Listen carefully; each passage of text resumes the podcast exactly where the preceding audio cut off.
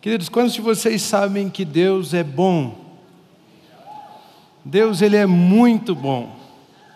Deus, Ele é tão bom, tão bom, tão bom, que quando Ele criou o ser humano, Ele criou o ser humano à sua imagem e à sua semelhança. Deus ele é tão bom, tão bom, tão bom que quando ele criou o homem, quando ele criou a humanidade, colocou a humanidade para morar em um jardim. Quantos de vocês já viram um jardim bem bonito? É, aquilo, as flores todas combinando as suas cores, né? aquele buchinho assim, aquele arbusto bem podadinho, as árvores viçosas, né, as folhas não murchas, sabe aquele verde bonito, aquele jardim, sabe aquela coisa assim que você olha e fala, uau, isso aqui é bem feito. Quantos de vocês já viram um jardim desse tipo? Né, se você não viu pessoalmente, alguma foto você já viu de um jardim assim. E esse jardim que você fez, foram mãos humanas cuidando daquele jardim. Agora imagina Deus plantando um jardim, cuidando de um jardim, organizando um jardim, e naquele jardim, então, Deus coloca a humanidade. Coloca um homem chamado Adão nesse jardim e fala: Ei, os meus planos para você é que você viva nesse jardim. Eu fiz você a minha imagem, a minha semelhança. Olha a grandeza daquilo que Deus sonhou para você, ser chamado imagem e semelhança de Deus. Eu e você às vezes não nos vemos assim. Mas Deus nos chamou para sermos a sua imagem e semelhança, Ele nos criou com essa, com essa característica e nos colocou para morarmos, habitarmos em um jardim plantado por Ele mesmo. Deus é bom, Deus Ele é muito bom. Jardim significa beleza, jardim significa vida. Era nesse jardim que Deus tinha comunhão com o homem. Deus tinha um relacionamento com o homem, ele falava com o homem ali, Deus ouvia aquilo que o homem tinha a dizer, e Deus também falava com o homem naquele lugar, naquele jardim. Você já pensou que privilégio é poder conversar com Deus? Talvez fechar os seus olhos e dizer Deus, e ter a certeza de que existe um Deus e Ele está te ouvindo. Você já imaginou o tamanho do privilégio que é isso? E a humanidade então foi criada por Deus, a sua imagem, a sua semelhança, colocada num jardim que significa beleza, significa vida, significa prosperidade, significa abundância. E Deus então vinha naquele jardim e conversava com o homem. Deus é muito bom.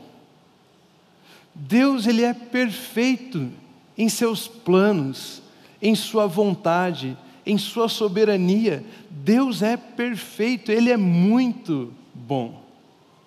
Mas algumas vezes eu e você olhamos as circunstâncias ao nosso redor, olhamos as coisas que estão acontecendo e somos capazes de questionar essa bondade, não é mesmo?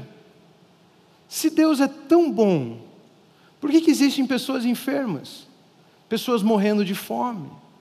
Por que, que existe morte? Por que, que existe essa separação? Por que, que existem tanta, tanta desgraça, tanta divisão, tanta guerra, tanta briga, tanto egoísmo? Não é verdade? Porque se Deus é tão bom, por que, que existe tudo isso? E eu quero, pela graça de Deus, ler alguns textos bíblicos para nós podermos responder por que essas coisas existem e quais são os verdadeiros planos de Deus para mim para você. A Bíblia nos ensina, no primeiro livro da Bíblia, em Gênesis capítulo 2, versículos 15 a 17, a Bíblia narra a seguinte história: diz o seguinte, conta como o homem foi criado e o que Deus tinha para ele. O Senhor Deus colocou o homem no jardim do Éden para cuidar dele e cultivá-lo. Seja homem, eu vou colocar você nesse jardim, nesse belo jardim, e eu quero que você cuide desse jardim e cultive esse jardim. Aproveite da abundância desse jardim. O Senhor deu, Deus, o Senhor Deus ordenou ao homem: coma livremente de qualquer árvore do jardim. Você consegue imaginar esse jardim tão belo, quantas frutas, quantos frutos tinha nesse lugar, e ele poderia comer livremente de qualquer uma dessas árvores. Mas não coma da árvore do conhecimento do bem e do mal, porque no dia que dela comer, certamente morrerá. Deus é muito bom. Ele criou o homem, colocou ele o homem no jardim para governar, cultivar, administrar aquele jardim, aquele lugar cheio de abundância. Deus disse: você pode comer livremente de todas as árvores do jardim, mas não coma de uma, porque se você comer dessa uma, você morrerá. Você vai ter que se afastar de mim. Morte na Bíblia significa separação. Quando um ente querido seu morre, o que, que acontece? Qual que é a maior dor que sentimos? A separação.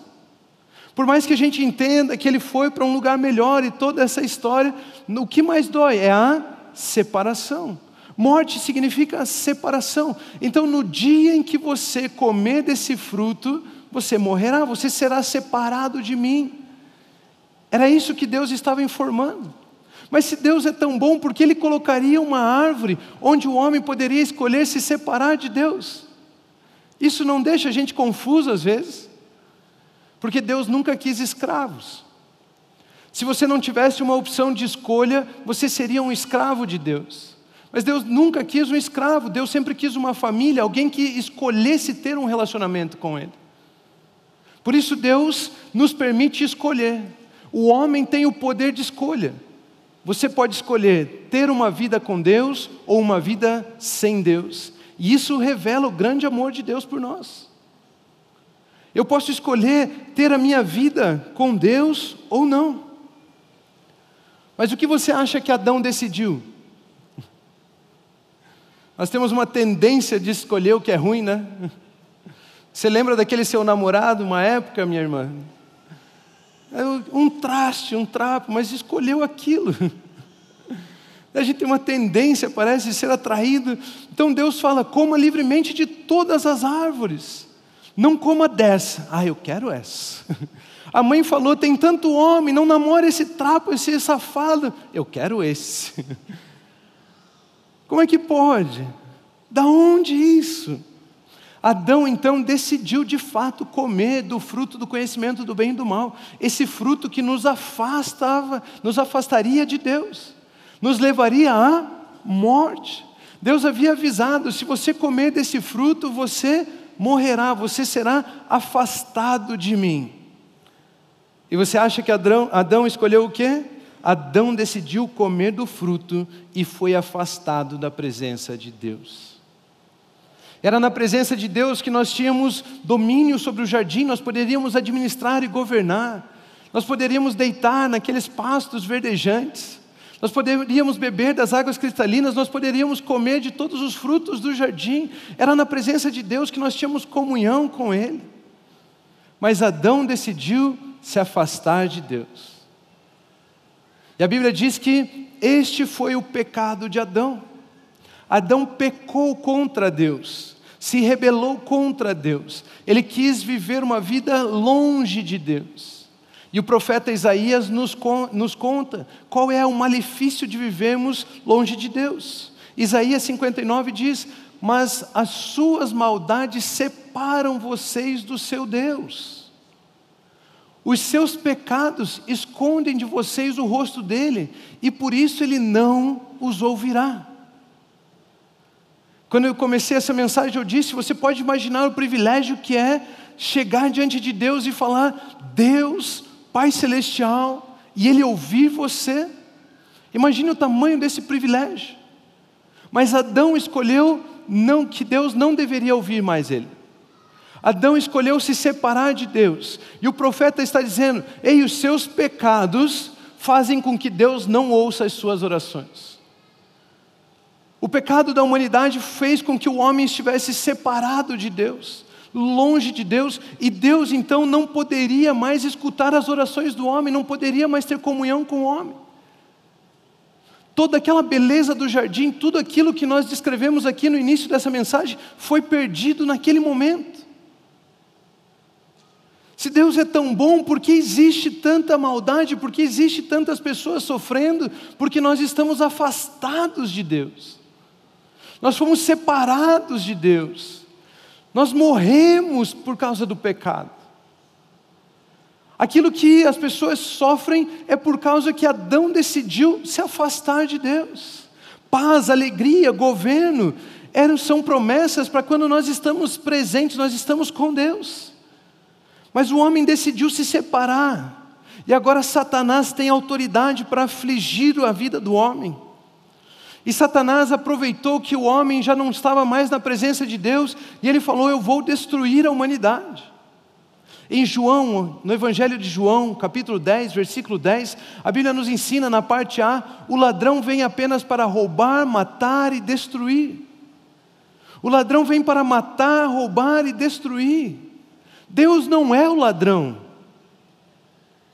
Deus não é o ladrão. O ladrão é aquele que roubou você de Deus. O ladrão é aquele que te enganou, enganou a humanidade para que nós nos afastássemos de Deus.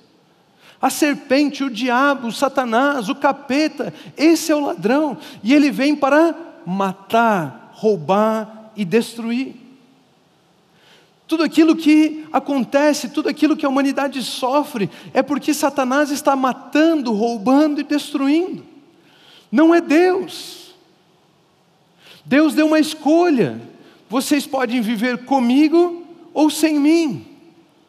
E tudo aquilo que está matando, roubando, destruindo, aquilo ali é obra de Satanás na vida daqueles que foram separados de Deus porque Adão pecou. Mas Deus não achava isso justo. Todos nós sofrendo, porque Adão decidiu comer de um fruto. Você acha isso justo? O seu tataravô comete um crime, você tem que pagar por esse crime? Você acha isso justo? Deus também não. Por isso o versículo continua, João 10, 10. O ladrão vem para matar, roubar e destruir, mas eu vim para que tenham vida e a tenham plenamente. Deus então proveu uma saída. Essa é a boa notícia. Deus nos deu um escape. Deus nos deu mais um motivo de escolha. Antes nós podíamos escolher permanecer com Deus, agora nós podemos escolher voltar à presença de Deus. Jesus está dizendo: o ladrão veio matar, roubar e destruir, mas eu, Jesus, vim para que vocês tenham vida e a tenham plenamente, e a tenham em abundância. Doenças, enfermidades, crises, crises, medos, fobias, vícios, tudo isso é o diabo matando, roubando, destruindo. Você foi feito para governar, você foi feito para dominar, mas um cigarrinho de uma plantinha te domina. As suas emoções você não controla. Um comprimido é o que decide se você dorme ou não. Tem algo errado aí, não tem?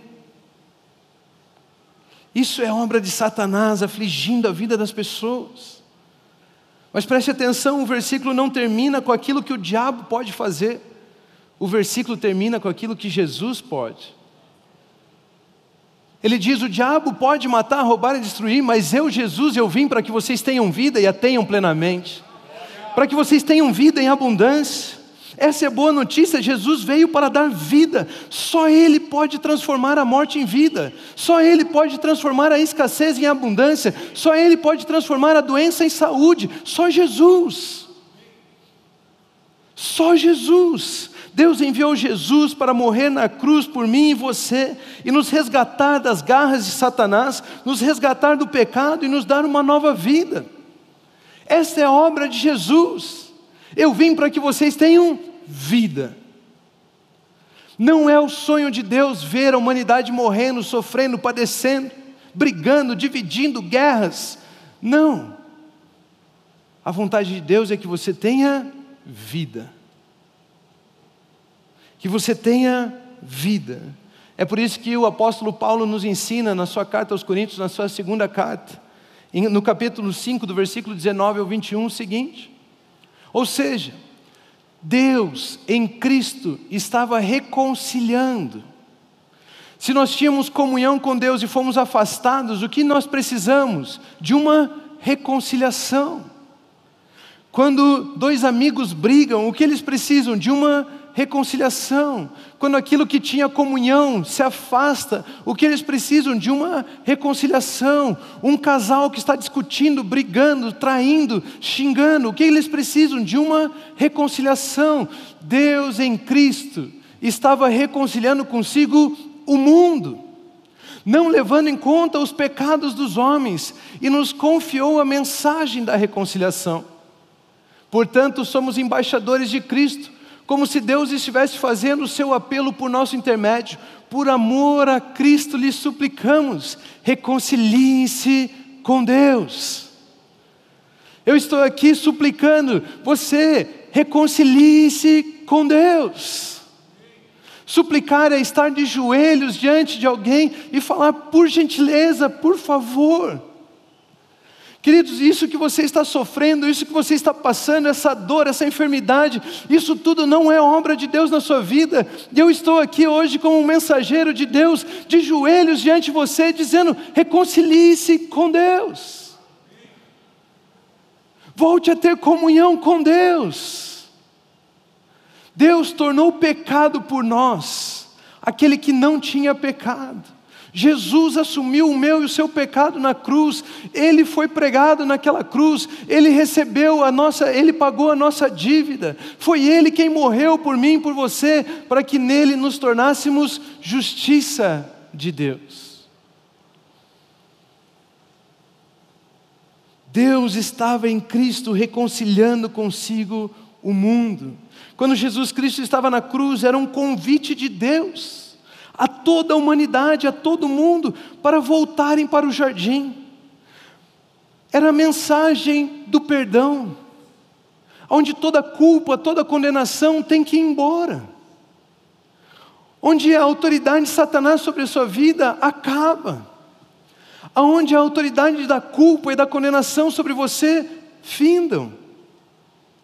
Jesus era o convite, era a mensagem de Deus, era o convite de Deus para que nós voltássemos para a vida de comunhão com Ele, para que nós pudéssemos voltar para o jardim. Por isso ele diz: Ele estava reconciliando consigo o mundo. Queridos, como nós estamos em um seminário de evangelização, eu quero dizer para você que participa de qualquer frente de evangelização, essa é a nossa mensagem. Essa é a única mensagem que vocês devem pregar. Reconciliem-se com Deus. Nós somos embaixadores nesse mundo que dizem: reconciliem-se com Deus. Você tem uma frente de evangelização, não viaja, reconcilie-se com Deus. Essa é a mensagem. Essa é a nossa mensagem, reconciliação com Deus através de Cristo Jesus. Só essa. Reconciliem-se com Deus. É por isso que Jesus pôde dizer em João, capítulo, no Evangelho de João, capítulo 14, versículo 6. Respondeu Jesus: Eu sou um caminho? Não, eu sou o caminho. Queridos, não são todos os caminhos que levam a Deus, existe só um caminho que leva a Deus, e esse caminho chama-se Jesus Cristo. Precisamos trilhar esse caminho chamado Jesus Cristo. Porque ele disse: Eu sou o caminho, a verdade e a vida. Ninguém vem ao Pai, ninguém pode ser reconciliado ao Pai, ninguém pode ter comunhão com o Pai, ninguém pode ser reconciliado com Deus se não for através de Jesus Cristo. É através de Jesus Cristo que somos reconciliados com Deus. Jesus pode nos reconciliar com Deus, nos levar de volta à vida do jardim. Ele é o único caminho para a vida que Deus sonhou para nós, Jesus. Ele é o único caminho.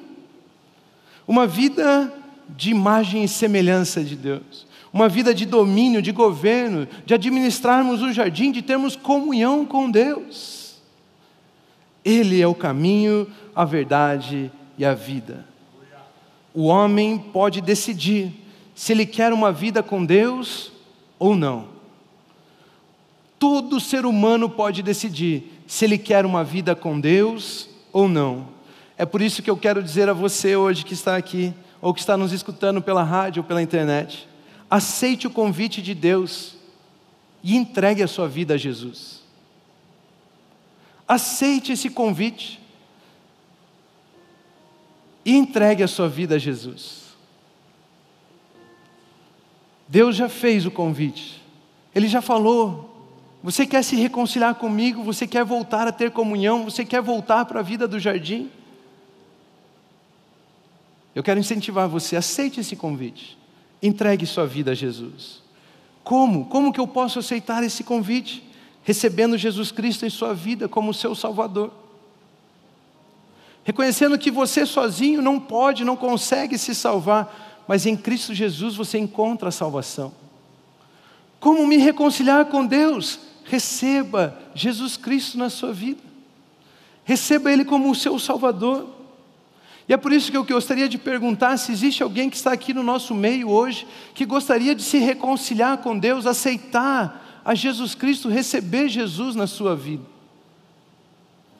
Voltar à vida do jardim, ser purificado do seu pecado, que fazia separação entre você e Deus, entregar a sua vida a Jesus, receber Jesus como seu Salvador, dizer: Jesus, entra na minha vida muda os meus dias. Eu quero me reconciliar com Deus. Se você é essa pessoa que gostaria de se reconciliar com Deus hoje através de Cristo Jesus, eu gostaria de pedir que você fizesse um sinal com a sua mão, por gentileza. E eu quero fazer uma oração com você. Existe alguém no nosso meio? Deus abençoe, você pode abaixar a sua mão. Existe mais alguém ali? Eu vejo a sua mão. Deus abençoe você. Você pode abaixar a sua mão. Mais alguém ali? Deus abençoe você. Mais ali, alguém ali atrás? Deus abençoe você. Existe mais alguém que quer se reconciliar com Deus hoje? Deus abençoe você. Você pode abaixar a sua mão. Hoje é dia de salvação, porque Jesus Cristo foi pendurado. Deus abençoe você. Deus abençoe você. Você pode abaixar a sua mão. Jesus Cristo foi pendurado naquela cruz como um convite de Deus. Ei, se reconcilie comigo. Volte a ter comunhão comigo. Nós não estamos oferecendo a você um ritual, uma igreja, um local, alguma coisa que humana. Nós só estamos dizendo o seguinte: reconcilie-se com Deus. E Ele vai guiar os seus passos, Ele vai guiar a sua vida. Reconcilie-se com Deus. Eu gostaria de fazer uma oração e todos aqui vão res, res, é, repetir essa oração.